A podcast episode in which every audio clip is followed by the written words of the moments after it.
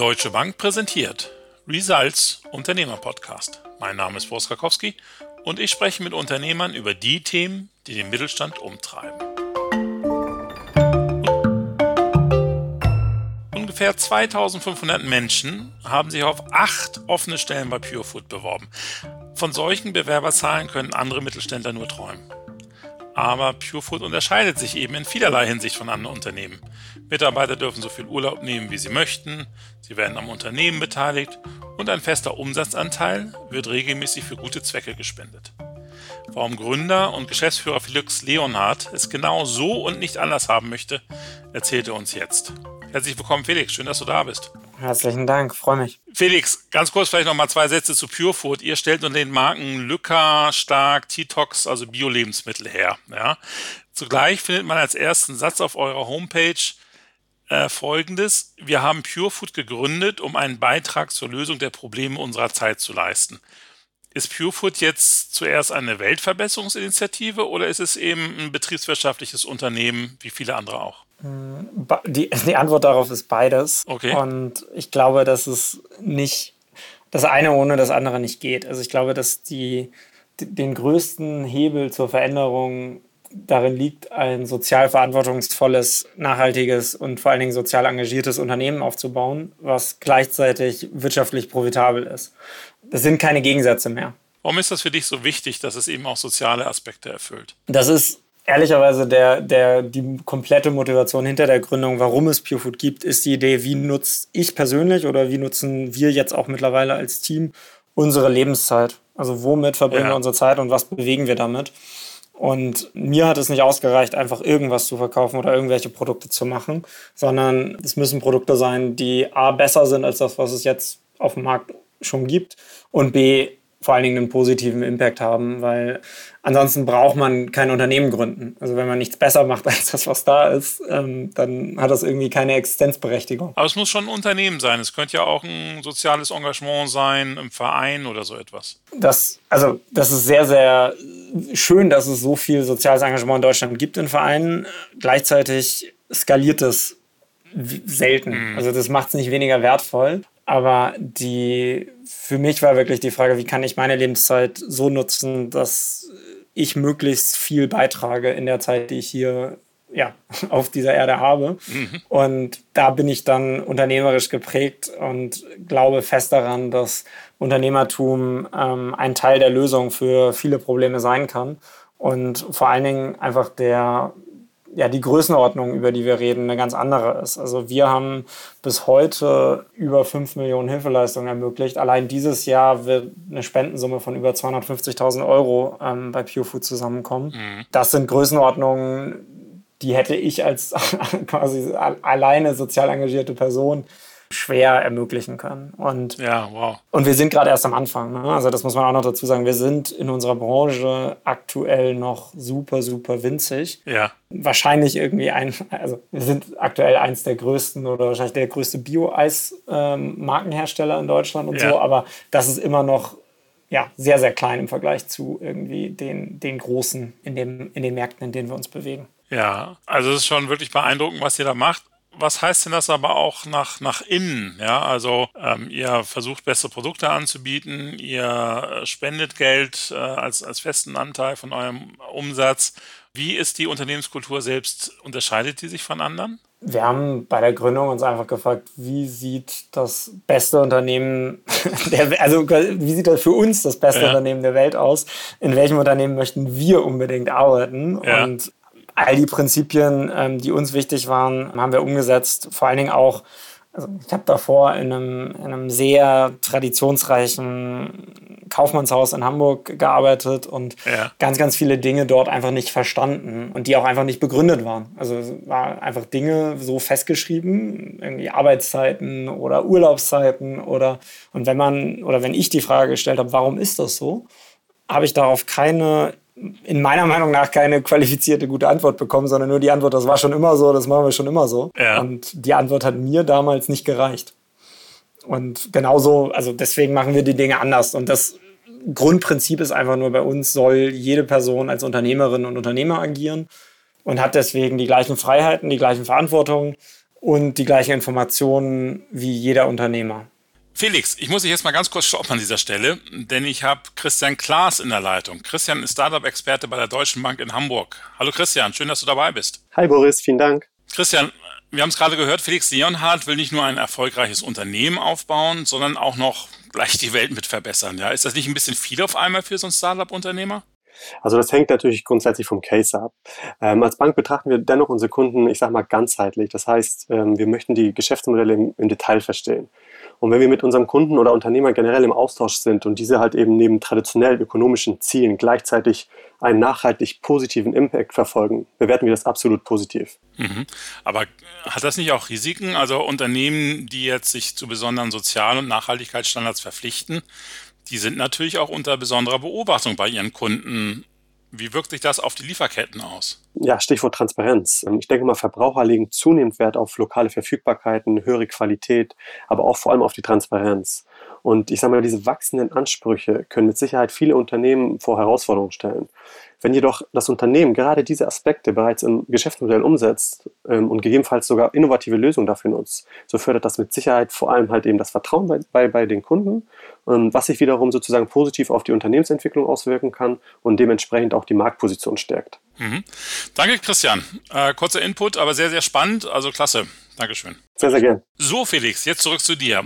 Du hast gerade gesagt, jede Person sollte als Unternehmerin, als Unternehmer handeln. Was heißt das aber konkret? Also totale Transparenz, auch bei Gehältern, ähm, Urlaub eben, wie man, wie man möchte, aber vielleicht dann auch genauso ähm, auch mal Tage durcharbeiten. Also als Unternehmer hat man ja auch nicht immer die festen Arbeitszeiten. Ja, es, also es bedeutet tatsächlich konkret genau das. Äh, gleichzeitig achten wir sehr, sehr stark auf uns gegenseitig und sehe da auch meine Rolle, da voranzugehen und mir halt auch freizunehmen, Urlaub zu machen und das, das vorzuleben. Mhm. Dass es eben nicht in einer Ausbeutung endet, sondern, sondern wirklich in einer Unternehmenskultur, wo man von seinen Kollegen inspiriert ist, weil es einfach so tolle Kollegen sind äh, und wir zusammen echt viel bewegen und die, das natürlich einfach unglaublich motiviert. Also irgendwie Gehalt und Ur unbegrenzter Urlaub und Anteil am Unternehmen, das klingt alles toll, aber was am Ende motiviert ist, morgens aufzustehen und zu wissen, dass man mit tollen Menschen was zusammen bewegt. Und mhm. das ist das, was für mich das Wichtigste daran ist. Genau. Wie viele Urlaubstage werden im Durchschnitt genommen bei euch im Jahr? Ich habe keine Ahnung. Also in den Verträgen ist ähm, ein, ein Minimum drin, wozu sich jeder verpflichtet, ja. was 24 Urlaubstage sind. Du auch? Ich achte sehr, sehr stark darauf, dass, dass das eingehalten wird, aber wir haben da ja. kein Tracking, sondern ja. das stark darauf achten heißt, ich gucke ab und zu mal durch die Kalender von allen im Team ja. und wenn da kein Urlaub drin steht, dann ähm, trägst du welche ein. Frage ich mal nach und sage, okay, hier ist irgendwie jetzt die, irgendwie drei Monate lang oder vier Monate lang überhaupt kein Urlaub drin. Warum, wieso, weshalb und genau. Aber da die Eigenverantwortung in, in, in unserem Modell ist extrem hoch und das geht in alle Richtungen. Das ist die Eigenverantwortung für unseren Erfolg, für die Produkte, ja. aber auch für das, wie gut geht es uns als Team. Ja. Mitarbeiter als Unternehmer, das klingt jetzt erstmal gut und ich glaube, da wird auch mancher andere Unternehmer im Mittelstand schon mal versucht haben, in diese Richtung zu gehen. Ich weiß aus eigener Erfahrung, das ist immer gar nicht so ganz einfach, wenn wir da über das Thema Finanzamt sprechen, gesetzliche Vorgaben und so weiter.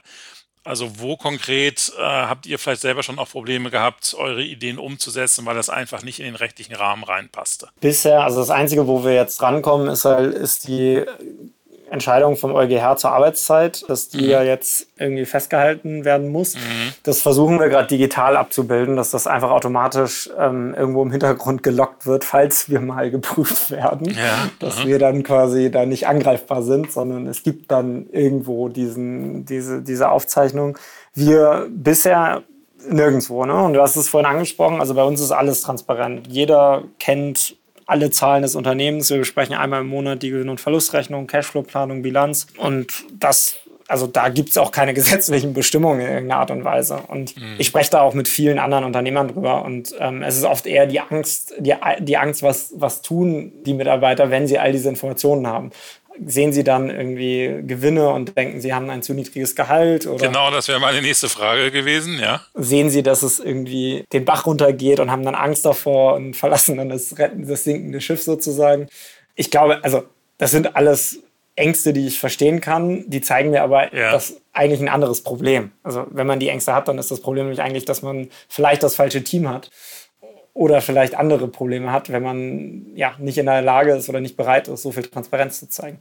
Ja, aber habt ihr das gar nicht? Also gibt es nicht die Situation, dass da eben einer kommt und sagt, Mensch, Felix, hier läuft doch alles super, lass uns mal über eine ordentliche Gehaltserhöhung sprechen? Mm, wir haben ein ähm, gemeinsames Gehaltsmodell erarbeitet, was komplett transparent ist, wo abhängig von deinen Erfahrungen, ob du Kinder hast, was du an Abschlüssen mitbringst, was du an ähm, ja, Kompetenzen mitbringst und wie viel Verantwortung du bei uns im Unternehmen bekommst mhm. oder hast, wirst du oder ordnest du dich selber ein. Und das tust du alle sechs Monate. Mhm. Und dieser, also das rechnet sich dann auf einem Basisgehalt hoch. Und dieses Basisgehalt ist für alle gleich und dann individualisiert sich das halt über diese Faktoren. Mhm. Dieses Basisgehalt passen wir mit unserem Unternehmenserfolg für alle an. Mhm. So, das geht für alle dann alle sechs Monate, wenn es gut läuft, für alle nach oben. Nach unten nicht, deswegen sind wir sehr vorsichtig mit den Anpassungen nach oben, ja. damit wir nie in die Situation kommen, es nach unten anpassen zu müssen. Aber auch das hatten wir schon. Ne? Also wir hatten auch in der Startup-Phase, wo wir, also ich sage ja immer noch, wir sind immer noch am Anfang, aber wir hatten auch so in den ersten Jahren mal Momente, wo wir innerhalb von zwei Monaten, also wo wir bei, einem, bei einer Besprechung unserer Gewinn- und Verlustrechnung wussten, wenn wir so die nächsten zwei, drei Monate weitermachen, sind wir insolvent. Und die Reaktion von dem Team war dann gemeinsam durch alle Kosten durchzugehen. Und der größte Kostenblock war, Kostenblock war bei uns das Gehalt. Ja. Da hat jeder auf Gehalt verzichtet, einfach damit wir als Firma überleben. Ja, ja. Initiativ. So, und das ist also eine Situation, wo ich sonst als Geschäftsführer mir übers Wochenende das Gehirn zermartern muss und überlegen muss, wem muss ich kündigen, muss ich Gehaltskürzungen verkünden. Alles Dinge, die stark demotivieren mhm. war in unserem Modell eine Situation, wo wir als Team zusammengekommen sind und gesagt haben, gemeinsam, wie kommen wir hier durch? Alle gemeinsam, über, jeder für sich gesagt hat, worauf kann er verzichten, welche Kosten brauchen wir, was ist wichtig, was ist relevant. Keine schöne Situation. Ganz klar meine Verantwortung, dass wir überhaupt in dieser Situation waren aber gemeinsam gelöst und dadurch natürlich viel, viel fokussierter, viel, viel motivierender, ja. als wenn der Chef reinkommt und sagen muss, gibt jetzt keine Kohle mehr das, das klingt sehr gut. Gibt es trotzdem manchmal Leute, die gehen und warum gehen die dann? Außer jetzt aus, aus Gründen wie ein Umzug oder sowas, sondern weil es ihnen einfach nicht gefällt. Warum gefällt es ihnen vielleicht nicht? Dieses Jahr hatten wir noch niemanden, der, der gegangen ist. Wir hatten letztes Jahr eine Person, die, die gegangen ist, weil sie einfach noch mal weiter studieren wollte und Weltreise und eine Weltreise machen wollte. Und das sind dann auch Dinge, die, die wir gut finden. Was wir jetzt hatten im Wachstum, war, dass einfach jemand, der neu reinkam mit dieser Kultur der Verantwortung und der Freiheit, davon überfordert war und damit nicht umgehen konnte. Und wir uns dann sehr, sehr schnell ähm, von dieser Person getrennt haben. Und das ist etwas, wo wir deutlich, deutlich besser werden müssen im ja, Recruiting-Prozess, dass dieses Matching auf die Kultur hinzubekommen, dass, dass wir die richtigen Bewerber auch einstellen, Bewerberinnen auch einstellen, die auch Bock haben, so viel Verantwortung zu übernehmen und so viel Ownership zu übernehmen. Mhm. Wie sortiert ihr aus? Ich hatte zu Anfang gesagt, acht offene Stellen, 2500 Bewerbungen. Das ist zwar schön, aber glaube ich auch ein Haufen Arbeit, äh, das überhaupt zu sichten und dann zu den Besten zu kommen. Also welche, welche Kriterien legt ihr da an, um wirklich vorher möglichst zu erkennen, die Personen passen, die bringen genau das mit, was wir brauchen? Was sind da so die Top-Kriterien? Ich glaube, dass wir die noch gar nicht haben, leider.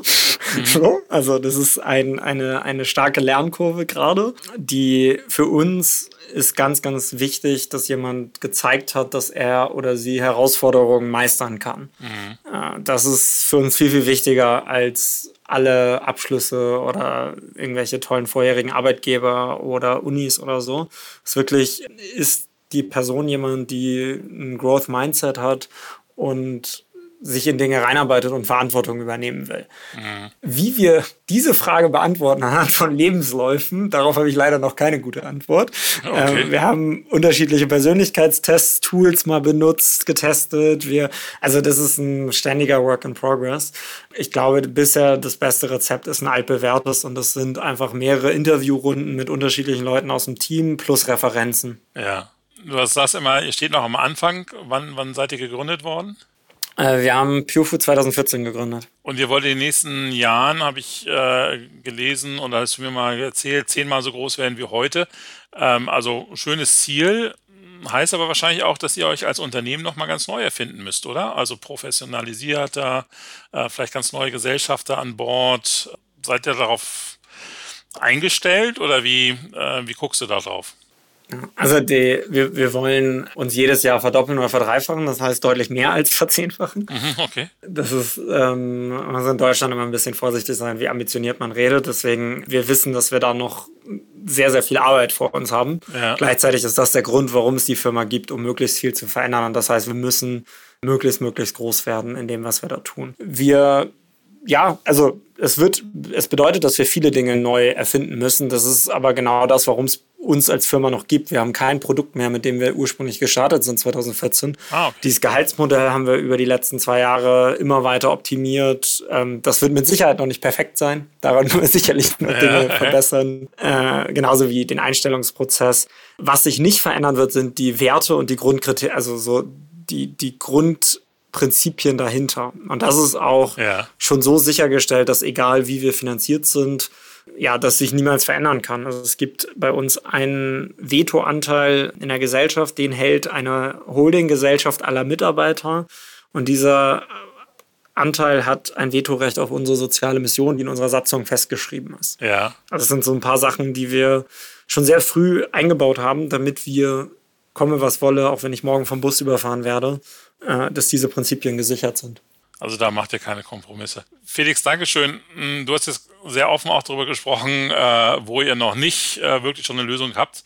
Trotzdem habt ihr natürlich ganz viele Erfahrungen schon gesammelt, du persönlich natürlich sowieso. Kannst du vielleicht ein paar Tipps geben für andere Unternehmer, die jetzt speziell auch überlegen, Richtung Social Entrepreneurship, also mehr als nur klassisches Unternehmen zu sein, ähm, worauf es da ankommt, damit das eben auch erfolgreich wird? Ich glaube, den, die erste Sache, die ich da habe, ist ein Appell, und zwar, dass, dass jedes Unternehmen einen, einen positiven Beitrag leisten kann und sollte. Also es reicht mhm. meiner Meinung nach einfach im 21. Jahrhundert nicht mehr aus, nur über Profitmaximierung zu reden, so, sondern die erfolgreichsten Unternehmen des 21. Jahrhunderts, das ist meine feste Überzeugung, werden Unternehmen sein, die sozial nachhaltig, ganzheitlich denken. Und mhm.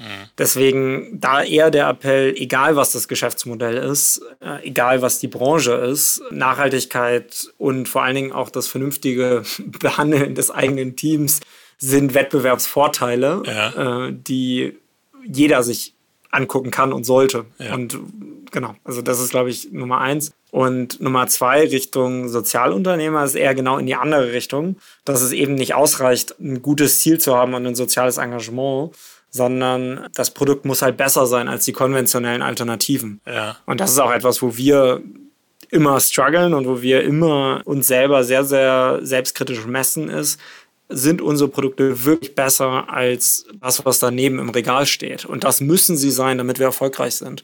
Und da sehe ich oft viele sehr, sehr coole Sozialunternehmerinnen und Unternehmer, die mit, einer, mit einem tollen Engagement ankommen oder, oder starten und aber das Produkt einfach nicht so ist, dass wenn man das vergleicht mit dem normalen Wettbewerb, es einfach besser ist.